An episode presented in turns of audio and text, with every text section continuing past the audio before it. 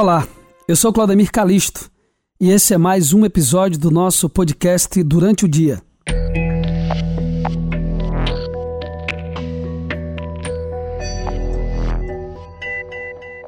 Quatrocentos e cinquenta mil e vinte e seis filhos e filhas, maridos e esposas, pais e mães, amigos e amigas, namorados e namoradas, paqueras, enfim 450.026 vidas ceifadas. Assim, como se fosse natural trocar a vida, a existência dessas pessoas por este número assustador, inacreditável, inaceitável. Hoje eu quero começar o programa contando duas histórias. E eu queria que você, que está acompanhando o nosso podcast, prestasse atenção nessas histórias, porque, entre outros motivos, essas pessoas e suas histórias, suas lutas, suas memórias são desrespeitadas todos os dias, são minimizadas. Também por isso, eu quero destacar aqui, louvar mesmo, o trabalho de todos os envolvidos no projeto inumeráveis.com.br. É um memorial online dedicado à história de cada uma das vítimas do coronavírus no Brasil. E é isso mesmo. Não há quem goste de ser número. Gente merece existir é em prosa.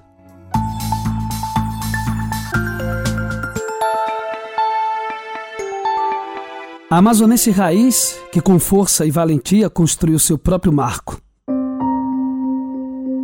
Vanessa foi a primeira filha a entrar na universidade pública, onde se formou em biotecnologia e regressou para cursar nutrição, o que foi um marco para a família a filha da mulher que trabalhou a vida inteira plantando mandioca, agora está com diploma de ensino superior.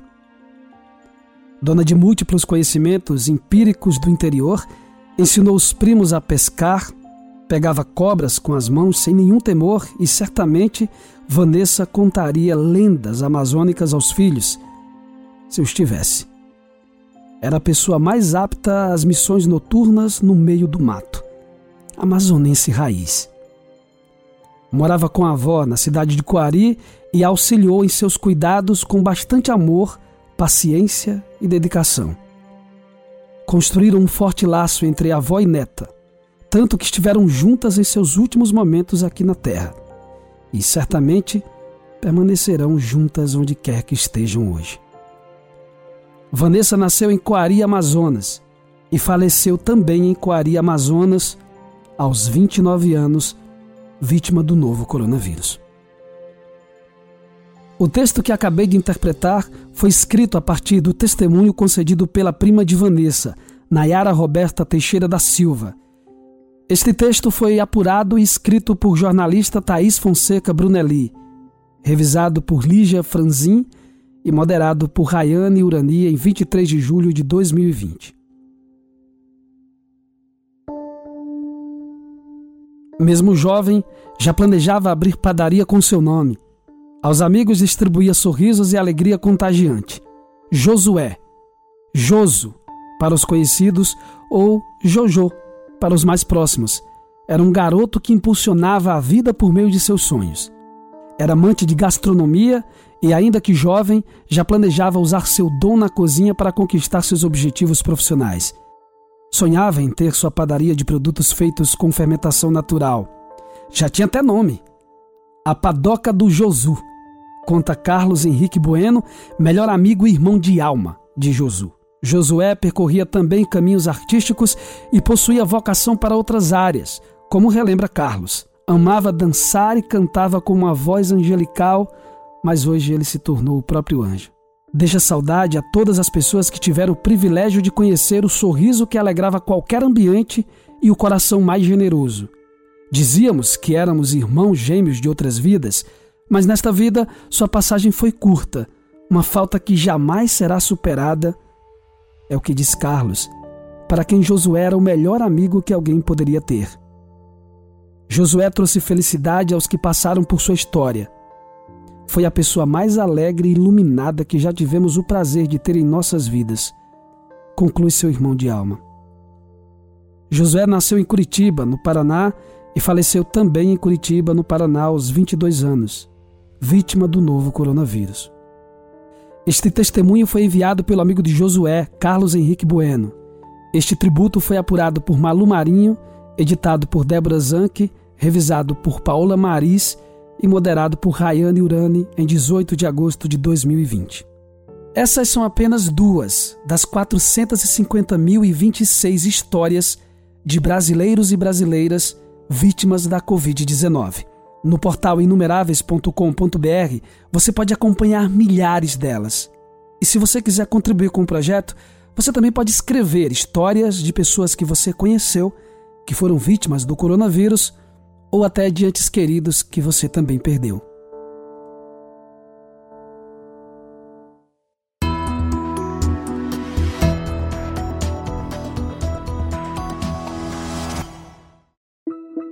O Brasil chegou a 450.026 mortes pela Covid-19 nesta segunda-feira, 24 de maio, apenas 25 dias após ter ultrapassado a marca dos 400 mil óbitos. Embora a média móvel de mortes por dia tenha recuado em relação aos níveis vistos em meados de março, quando ultrapassou 3.100, o país registra há quatro meses mais de mil mortos por dia. O Brasil tem o segundo maior número de mortes atualmente, atrás apenas dos Estados Unidos, 589 mil.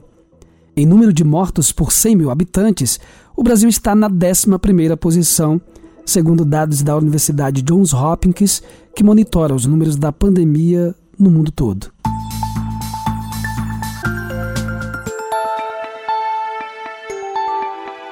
O senador Renan Calheiros, do MDB de Alagoas, detalhou como serão os trabalhos da CPI da Covid-19 nesta e na próxima semana. O alagoano também destacou a necessidade de estancar a delinquência, segundo ele, do ex-ministro da Saúde, Eduardo Pazuello, e que trazê-lo novamente para prestar depoimento na CPI contribui para isso. Esta semana nós vamos dedicá-la a ouvir a capitã Cloroquina amanhã, terça-feira. Na próxima quarta-feira, nós vamos fazer uma reunião deliberativa para aprovarmos os requerimentos de informação e de convocação também necessários. Eu acho que é muito importante a convocação do ex-ministro Pazuello, né, que mentiu bastante na comissão parlamentar de inquérito. Eu mesmo levantei 14 mentiras num curto espaço de tempo, que mentiu solenemente no Rio de Janeiro no último final de semana, ao participar daquele cortejo da morte que objetivavam garantir a proliferação do vírus na defesa da tese né, do que sempre compreenderam contra as vacinas e em favor da chamada imunização de rebanho. Eu acho que para estancar essa delinquência do ex-ministro, é fundamental, é pedagógico trazê-lo novamente à comissão parlamentar de inquérito.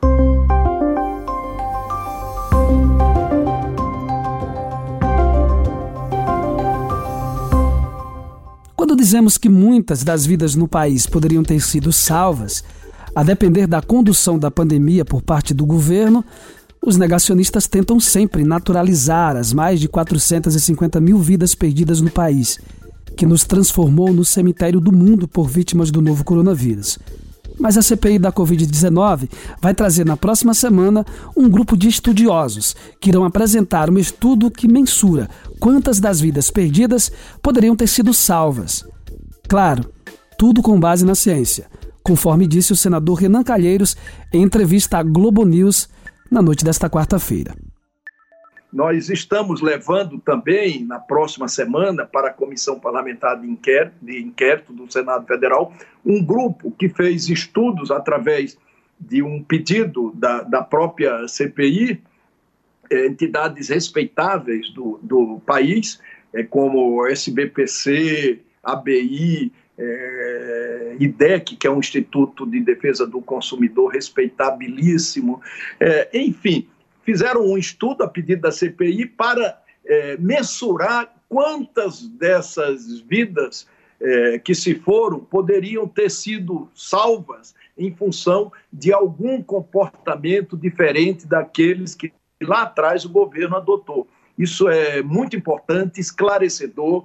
É, a sociedade não tenha nenhuma dúvida que nós estamos é, investigando com critérios profundamente. É, cabe a mim, como relator, muitas vezes fazer um questionamento técnico, né, que poderia, em qualquer circunstância mais política, ser dispensável, mas eu não posso dispensá-lo porque a investigação é política, nós, nós somos uma instância parlamentar, mas ela tem que seguir critérios técnicos para que nós definamos, ao final e ao cabo, se devemos ou não responsabilizar o presidente da República.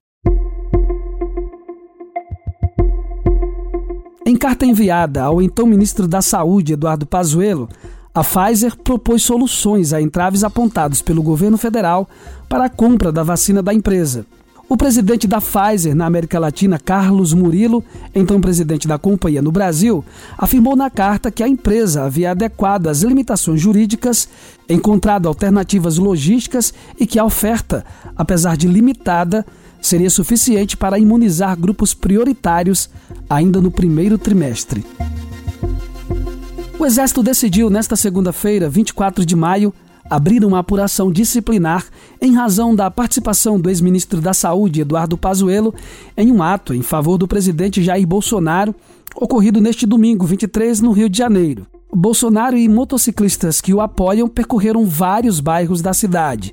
Pazuello participou de tudo subiu com Bolsonaro no carro de som, usado como palanque. O general estava sem máscara quatro dias depois de ter se desculpado na CPI da Covid por ter feito a mesma coisa em um shopping em Manaus. Segundo o vice-presidente Hamilton Mourão, general da reserva, com a abertura do procedimento, Pazuello terá 72 horas para apresentar a defesa. Diante do que for declarado, o comandante do Exército decidirá o que fazer. Regulamento disciplinar do Exército prevê que se avalia o tipo de transgressão, de transgressão que eventualmente foi cometida né, e que, consequentemente, se aplique a punição prevista para o caso. Acho que o episódio será conduzido à luz do regulamento, isso aí tem sido muito claro aí em todos os pronunciamentos dos comandantes militares e do próprio ministro da Defesa. Né? Eu já sei que o Pazuello já entrou em contato com o comandante, informando ali, colocando a cabeça dele no cutelo, entendendo que ele cometeu um erro.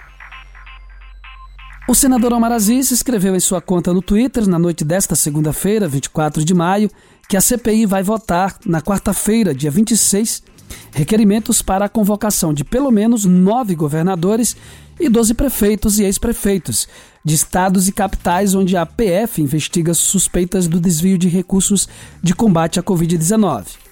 É preciso tentar entender essa atitude do senador, que é também do G7, grupo de senadores da CPI, que não são aliados do governo. O Senado não tem prerrogativa para investigar governadores e prefeitos. Por isso, essa atitude de Omar Aziz e do G7 deve ser vista como um aceno contra os ataques sofridos pela comissão, de que já teria um relatório pronto para incriminar o presidente Jair Bolsonaro, entre outras narrativas. Omar Aziz disse mais cedo que um desses requerimentos será aquele que vai convocar o ex-ministro Eduardo Pazuello. Não tenha dúvida que ele será reconvocado porque ele mentiu. Ele mentiu e mentiu muito. E aqueles que mentem na CPI, com certeza absoluta, serão indiciados. Então, ele é um caso, é, para mim, é, você vai chamá-lo novamente, iremos chamá-lo novamente, mas espero que dessa vez não com um habeas corpus de braço do braço. Espero que ele chegue lá sem nenhuma proteção ante falar a verdade. Aumentou a taxa de ocupação dos leitos de UTI dedicados ao tratamento de pacientes com Covid-19 no estado de São Paulo, de acordo com dados do governo paulista. Nesta segunda-feira, o estado tem 80,2% dos leitos ocupados, enquanto na segunda passada, 17, e na retrasada, dia 10, eram 78,5%.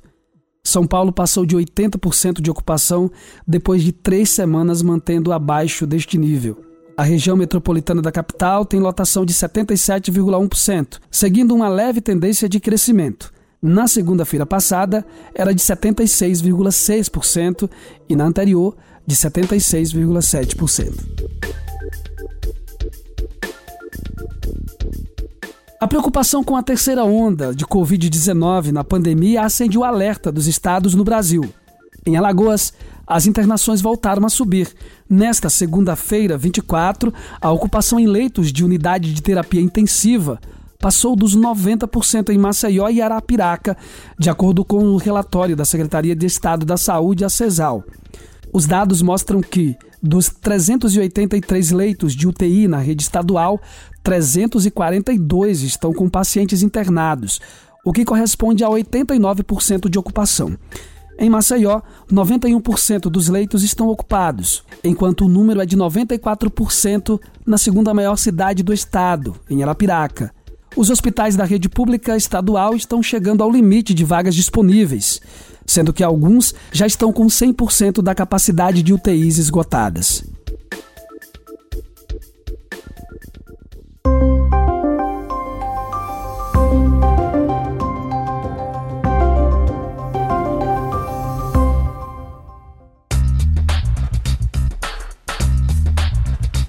Você gostou do nosso podcast, você pode nos seguir na sua plataforma preferida.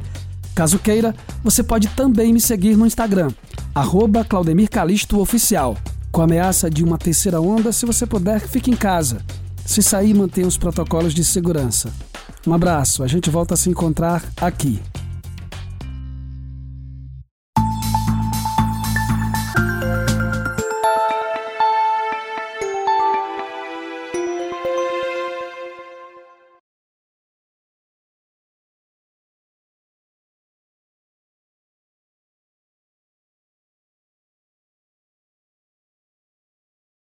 Aziz ainda